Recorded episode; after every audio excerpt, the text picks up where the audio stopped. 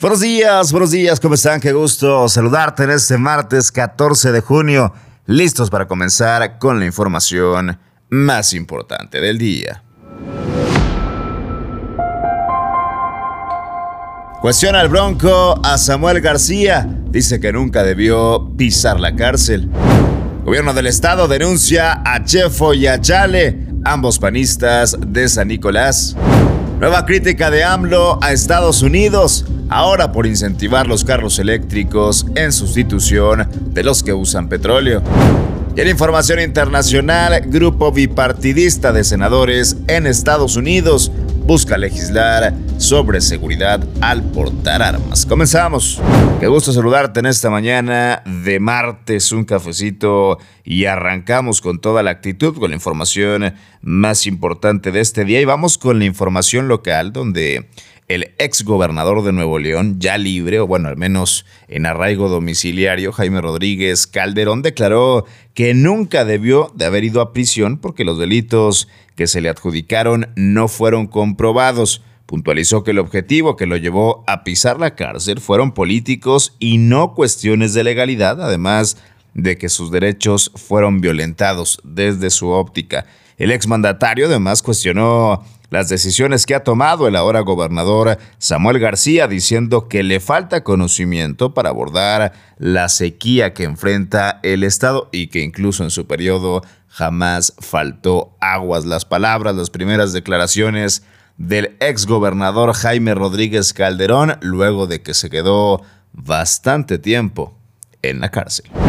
Más información local, ayer sonaron las alarmas políticas porque una denuncia eh, que hizo eco particularmente en el municipio de San Nicolás denunció el gobierno del estado a Seferino Salgado, exalcalde del municipio, y al coordinador de la bancada del PAN, también exalcalde de San Nicolás, a Carlos de la Fuente Chefo y Chale la denuncia presentada en la Fiscalía Anticorrupción por Miguel Ángel Rojas, director jurídico tributario de la Tesorería Estatal, imputa delitos de acumulación de propiedades millonarias, discrepancias en declaraciones de ingresos y operaciones de empresas fantasmas.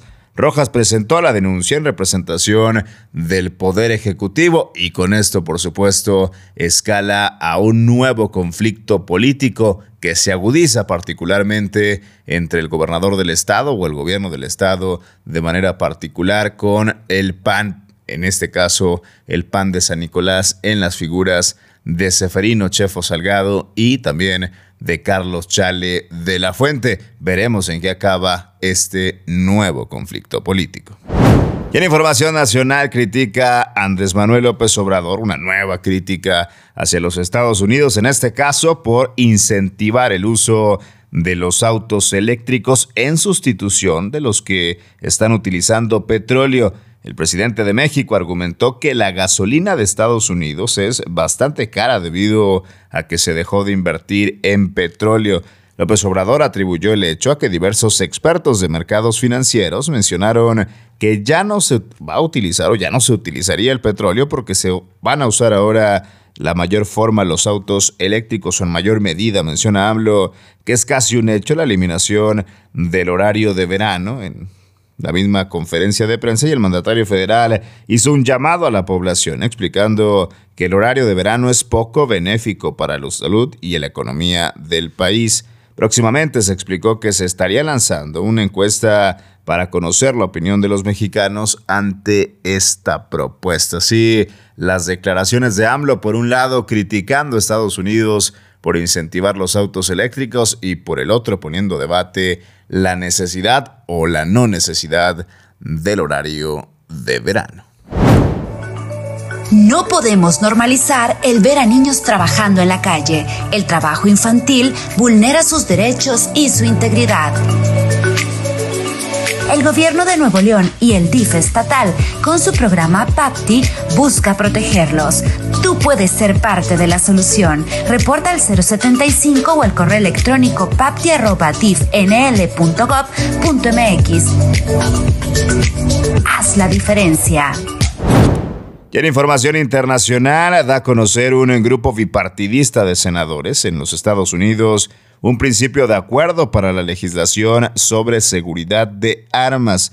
La reforma propiciaría la mejora de seguridad escolar, también a su vez llevando a cabo el acceso a programas de salud mental para jóvenes, acentuando la intervención de recuperación de crisis y traumas.